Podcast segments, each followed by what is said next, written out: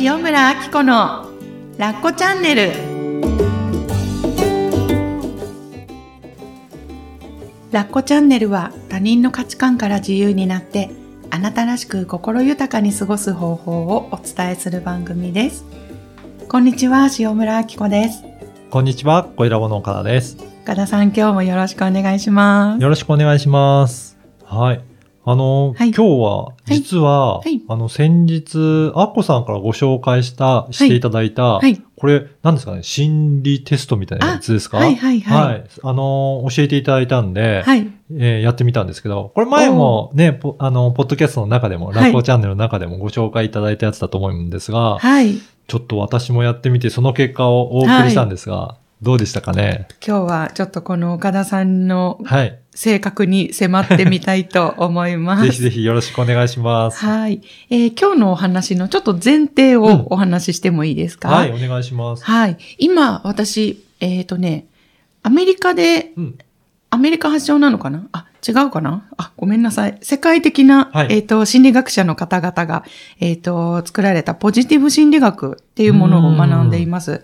うん。で、この心理学っていうのは何かっていうと、はい。あの、従来の心理学っていうのが、あの、例えば病気になった時、うつとか、うんうん。あの、心の病気になった時に、マイナスからゼロに戻すためはい。に作られたっていうのが今まであの私たちが触れてきた心理学なんですけれども、うんで、えっと、もう一つ、そのマイナスからゼロに戻すっていうことと、あと、マイナスにならないための、えっと、公衆衛生学っていうんですかね。そういうう分野の心理学っていうのが主流だったんですけれども、えっ、と、か心理学者の方々が、はい。えっ、と、まあ、幸せな人の研究っうん。てあんまりしてこなかったよねっていうことで、えっ、と、マイナスにいる人も、うんゼロにいる人も関係なく、うんえっ、と、幸せな状態ってどういうことなのかっていうのを研究した、発症したのがはい。ポジティブ心理学なんですね。そうなんですね。はい。はい。で、えっと、名前がポジティブ心理学っていう呼び名なんですけれども、うん。あの、ポジティブ思考とよく勘違いされるらしいんですけど、はい。ポジティブ思考ってなんかこう、マイナスを考えちゃいけないとか、うんうんうん。いい方に考えろみたいな、ちょっとこういう感じがするんですけれども、はい。ポジティブ心理学っていうのは何かっていうと、中庸の科学って言われてましてうん、あの、マイナスになることも OK だし、うんプラスになることも大切だし、まあ、要はバランスの中で、あの、幸せがあるよね、みたいなバランスをとっていくっていうようなことを、えっと、研究されて作られた心心理学なんですね。はい。で、その中で、えっと、言われているのが、あの、ウェルビーイングの大切さなんですね。えっと、まあ、前回もお話ししたかもしれないんですけど、えっと私たちの幸せっていうのが、心の心理的な要因だけではなくて、はい。身体的、うん体が健康であって、そして社会的にも、うんあの豊かさを感じられていて、その上で心の幸せがあると、より人は幸せを感じられる。はいっ。ていうことで、えっと、三つの要素、心理的、うんうん体、えー社会的な要素の三本のバランスがあって、ウェルビーイングが、あの、整、整っている、あるねっていうふうに、と言われてるんですけれども、私はこのウェルビーイングの考え方がもうとっても好きで、はい。あの、まあ、やっぱり今までもネガティブ大切だよねっていうことをね、もう折に触れてお話ししてきてると思うんですけれども、あ、なんかこういうことの研究が進んでるんだ、進んでるんだと思って、うんうんすごくあの、心を惹かれて今学んでいます。はい。うん。で、えっと、この中でね、えっと、まあ、55名の科学者が、うんえっと、作った心理学ということで、で、どこに注目しているかっていうと、性格の強みなんですね。うんうんなんか、do と be ってあるじゃないですか。はい do は行動。で、be はあり方なんですけれども、あの、be の方の強みっていうのに注目して、えっ、と、今回岡田さんにやっていただいた性格の強みテストっていうものがあるんですけど、その何がテストでわかるかっていうと、はい。岡田さんがもう息をするだけで、うんもう醸し出しているもの、うん心の奥からというかね。うん。で、えっと、仕事上とか何かをするときに得意なことが現れるっていうよりかは、はい。もっともっとその手前のうん。す、今まさに座っているだけで、うん、あの、持っている性格の強みっていうものを、うん。えっと、診断できるっていうのが今回やっていただいた性格の強み、うん。えっと、VIA って書いてビアっていうんですけど、ビアの性格の強み診断っていうものなんですね。うん。うん。で、えっと、これね、何がわかるかっていうと、本当に、あの、岡田さんが、から湧き出てくるもの。うん。人からそれ、その点で尊敬されて、愛されて、重んじられる特性。うんうんうん。で、その人をその人たらしめるもの。うんそこにあるものっていうものが分かってくるんです。はい。うん。でね、えっ、と、ちょっと説明が続いちゃってすいません。えっと、これ、世界中のうん。あらゆる文化の中で、特にこの性格の、えっと、この特性が大切だよねってどの文化でも言われている共通したものをはい。抽出して25個の項目で挙げているので、えっと、これもう世界中で、えっと、使われているようなんですけど、日本ではまだ広まってないのが翻訳本がなかったかららしいんですね。はいで、今回その翻訳本を出された松村先生っていう方にあの教わってるんですけれども、今回ちょっと岡田さんにもね、ね。ぜ実際この湧き出る強みっていうのが何なのかっていうのを診断していただきました。はい。さあ、えっ、と、トップ5にはい。出てきているものがあります。性格の、まず1位がうん。創造性、うんうんクリエイティビティですうね。ん。うん。で、え2番目が好奇心。はい。うん。そして3番目が知き知的、柔軟性？知的柔軟性。ごめんなさい。知的柔軟性。で、4番目が対極感。うん。5番目がスピリチュアリティうんという結果が出ました。ね。うん。これ、結果をご覧になって岡田さんどんな感想を持たれましたか、結構、この通りだなっていう感じはしますね。おー、うんうん。すごくしっくりくる感じです。しっくりくりますか？はい。ああ、なんか、あ、なんかこれ違和感あるとかそういうものも特に？そうですね。あの、やっぱり一番に出てきたうん創造性っていうのは、うん。今仕事をやっててもそうですけど、うん新しくう、ん。なんかいろいろ生み出していく、アイデアを出していって、うん。その方のビジネスを考えるとか、なんか新しくいろいろやっていこうっていうのって、うん。うん、あの、自分の中の中心にあるなっていう感じはするので、そこが出てきたのは、ううんん、逆に良かったかなっていうぐらいにも思う、思いますね。すごい、うんそうですよね。あの、創造性、あの、この結果を私も拝見させていただいて、岡田さんそのものだなって思いました。うん。うん。そのね、クリエイティビティなんか、本当に、うんあの、幼少期のお話をお伺いすることが多いんですけど、番組やらせていただいて。まあ、なんかこう、子供の頃から、あ、こういう状況になった。ということは、うんこうしたらいいかなとかって、いうのを自然に考えられていた。そうですね。あとは今もいろんな人とお会いする機会がすごく多いんですけど、うん。お会いしていろいろ話をしていくと、うん。あ、この人こういうふうにするとこうなるかなとか、いろいろ想像が膨らむところもあるので。で、それをお伝えするとすごく喜んでいただいたりとかして、ううん。ん、そういった意味でもすごくいいなと思います。で、あとは2番目の好奇心とか、はい。いろいろ新しいこととかうん。やってみたいとか、うん知的柔軟性も、うん。なんかいろいろな考え方っていうのはうん。取り入れていきたいと思ってますし、うん。なんかそういった意味でも、なんか、うん、すごくしっくりくる感じですね。すごい。もうまさになんですけど、うんうんうんあの、このね、強みって掛け合わせて使ってる人もいるんですね。はいで、そういう方がほとんどだと思うんですけど、例えば今のお仕事のお話で言うと、創造性と知的柔軟性っていうのはすごく使われてるんですよね。うんうんうん状況によって、例えば岡田さんは、あの、A の道に行こうと思って、その方とお会いした。はいで。もお話を聞いてたら、どうやら B の方が合いそうだうんってなったら、多分躊躇なく B の方にそうです舵取りができるんじゃないかなと思って。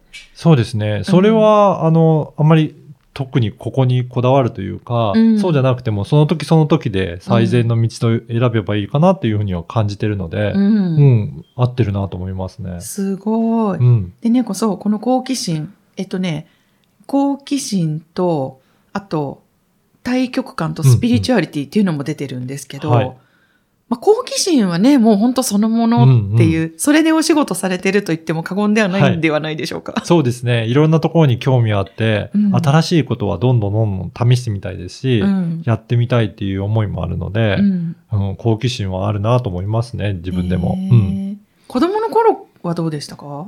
そうですね。あの、本当に、ちっちゃな時は、あの、物理とかすごく興味あって、そういうん。う未知のものとか、あそういったところでタイムマシーンってどうなんだろうとか調べてあ、、うんうん自分で研究してみたいとか、すごい、ねタイムマシンの研究。ね、そういうところとか本読んだりとか、うんうんうんそういったところに現れてたのかなっていう気はしますね。なるほうど。ん探求していくのはすごく、あうん好きなんですねはい、好きでしたね。ーへえ。で、あと、対極感っうん。ていうのは、ね、あの、多分、大枠で捉えるとかっていうところはうん。あると思うので、うん。だから、えっ、と、いろんな方との話をするときでも、まあ全体像どうなんだろうとか、あとは、あの、なんだろうね、会議をするときでも、うん。ここは最後行き着くところはうん、どういったことを目指してるんだろうっていうところは、抑えた上で、いろいろやっていきたいっていうところはありますね。すなんごい。か、どこに進んでるのかわからないまま進むのはちょっと、あの、気持ち悪いというか違和感があるので。そこを抑えておきたいっていう対極感かなっていう。うん。あーなるほど。いや、もうこれ本当聞いてる方もね、なんかピンときたかなと思うんですけど、あの、木を見て森を見ずって言葉がありますよね。ね。まさに私はあのタイプなんですよあ。木しか見てな。くて、は森、森ってどの大きさだとか、うんうんうんどういう種類だとか全然分かってないタイプなんですけど、うん岡田さんはもう正反対で、い。うん。その全体像があるからこそはい木が見れる。はい。なんか羨ましい。うん。で、そこが、まあ、強みの部分としてあるのかなって。ね。うんあの、逆に言うと、アッコさんとは、あの、違う部分が下の方にあったりとか、はいそう いろいろね、そうそのなんです。辺はありますもんね。そうなんです。あのね、私と被ってる部分もあれば、真逆っていうのもあって、まさに私はそのクリエイティビティとうん。知的柔軟性はちょっとそんなに高くなかったかな。うん対極感は私は欲しいと思っている。うん。あの、強みだったりするので、はいあ、やっぱりこうやってお仕事のパートナーとかって、こう出会うんだなっていうのをね、そう ちょっと思ったりしました。逆に私はユーモが一番下の方にあって、そう、ちょっとこれ面白かったです。アッコさん結構上の方じゃなかったですしたっけごい上の。で、そこは違うなっていうのは思いました。面白い。はい。そっか。えー、あ、でもね、ちなみにね、これ、えっと、25のうん。項目が、えっと、ランキングで出てくるんですけど、これ実は、下の方にあるものって、も強みなんですね。弱みではないんですよ。そうなんですね。そう、強みとして、えっと、出ていないだけうんでうん育てていくことができる。だから、岡田さん、ユーモア育てていけます。そうなんです。そうは。でも、あの、ご自分の日常生活とか人生の中で、そんなにこれは、あの、人にやってもらって、自分は、あの、出す必要ないなっていうものはう、ん下の方にあったりするんですよ。これ、そうかもしれないですね。あの、別に表に出て、私が、あの、こういったポッドキャストとかでも、はい。あの伝える役割として、はい。出なくてもいいかなとは思ってる部分あるんですよね。だからそこは誰かにやってもらって、確かに。は、はいい。全体としてのプロデューサーとして、うあの、やっていくっていうところで十分いいかなと思ってるから、もう適職じゃないですか。はい。そのあたりはやってもらっていいと思ってます。そっか、でもね、ポッドキャストのパーソナリティの他の方、すごいやっぱ楽しい方もいらっしゃって、やっぱそういったバランスがはい。取れてるそうですよね。感じなんですかね。はい。だから、そういった意味でも、なんか、今おっしゃったように、自分がやらなくても、まあ、いいのかなっていう捉え方も、うん。うん、すごくあるあるなと思いますね。なるほど。はい。えー、じゃあちょっと強みの方を先にね、うんおつお伝えしたいんですけど、えっと、5位がスピリチュアリティ。うん。これね、えっとね、もちろん、あの、なんか信仰心とかそういうのもあるかもしれないんですけど、もう一つの理由、うんあの、説明で私が好きなのが、知識だけでは限りがあるって知ってるっていうことなんです。スピリチュアリティ。はい。なるほど。そう、もう人のできることとかうん知識ではどうにもならない、うんうん先の世界があるはい。っていうことを信じてるとか見ているっていうことなんですけど、うんいかがですか？なんか、直感とかそういうのもあるのかもしれないですけど、うん。そこを重視してるというか、うん。感覚を重視してるっていうのもうん。あるのに、うん。まあ、そこに通じるのかなっていう気がしましたね。うん。だから、理屈だけではない、うんうんそういった感覚的なもの、うん。うん、っていうところを、ある程度は意識してたので、うん。あ、こんな高い位置に来るんだなっていうところがありますね。なるほど、うん。でも今お話をお伺いしていて、ますます感じるのは、うん。やっぱりこのラッコチャンネルを作れているのって岡田さんのおかげがすごく大きいんだなと思うんですけど、はい。私もスピリチュアリティは高い方なんですね。うんただ、これだけだともうなんか行き過ぎちゃうんですよ。天まで登っちゃうんですよ。うんこうなんか自分の直感とか想像力とかで。はい。だけど、岡田さんってこういう感覚も持ち合わせながら、うんちゃんと地に足ついた理論的なところが、この対極感っていうのがあるからこそ、こういう私のね、あのー話を、ちゃんとこう、何地に足をつけたままでいてくれ、つなぎ止めてくれているというか。で、あの、岡田さんのお話をね、なんかオフレコでね、こう、うんお話聞いてたりとかすると、その、何あの、スピリチュアルなお話とか、あと、なんだっけあの、なんかヒヒーリングとか、はいそういうお話とかも全然なんか普通についていける、なんか楽しはいく話が聞けるっていう。そうですね。あの、うちのお客さん結構多くて、スピリチュアルの方が、な、なぜかね、私のところに来る方多いので、うん全然いろんな話聞くときも、うん。あの、普通に、あの、いろいろ会話しながら、うん私も進行したりする番組もいくつかあるんですけど、ううん、ん。そんな違和感なく入れてる気はしますね。だって普通本当に理系で、うん。ね、なんかエンジニアでってやられてきてた方が、そういう番組のアシスタントできないですよね。そうよね。そう考えると、ポカンみたいな。うんあのーやっぱりここに出てきてるだけあって、うん。あの、そういった感覚もあるんだなっていうのは改めて感じますね。うんえ、で、その、なんか興味深く聞いてられる感じですか？あ合わせてるっていうよりは。合わせてるというよりは、それ、そこの世界はどうなってるんだろうっていうような感じで、いろいろ聞いてみたいなっていう思いはありますね。なるでほど、自分で使えるものだったらうん使っていきたいと思いますし、へーうん取り入れていきながら取り入れる気持ちもありながらはいこう聞けるんですね。そうですね。いや、なかなか珍しいタイプの方だと思います。だから、ここを見て思ったのは、そのあたりを活かしていくと、うん私自身の強みをださらに出していって、はい。他との違いをうん出せるのかなっていうふうに思いましたね。あ、本当にまさにそうですね。うん。で、これを先ほどお伝えしたように、あの、doing ではないんですよ。あの、よく比較でね、スクストレングスファインダーっていう強みのあの診断があるんですけど、あれももともと成り立ちが違っていて、あれはなんか民間らしいんですね。で、うんえっと、世論調査で作られたああ、そうなんですか？うんはい。こちらはなんか科学者の方たちがうん研究して作られた、なんか科学的根拠に基づいて作られたっていうことなんですけれども、あの、ストレングスファインダーは仕事における do の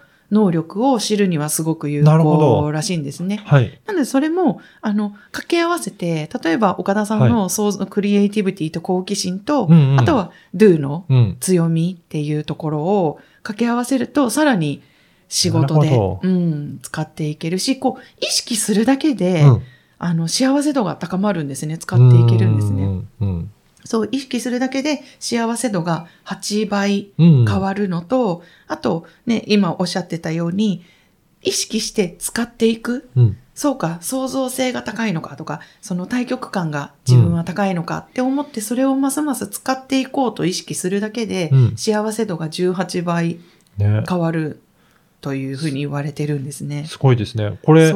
ね、無料で、あの、受けることできるので、はいぜひね、皆さんも受けていただいて、はい自分どういったところに強みがあるのかなっていうのを診断してみるといいですよね。ね、ぜひぜひ。で、あのーこれ、日本語の、うん。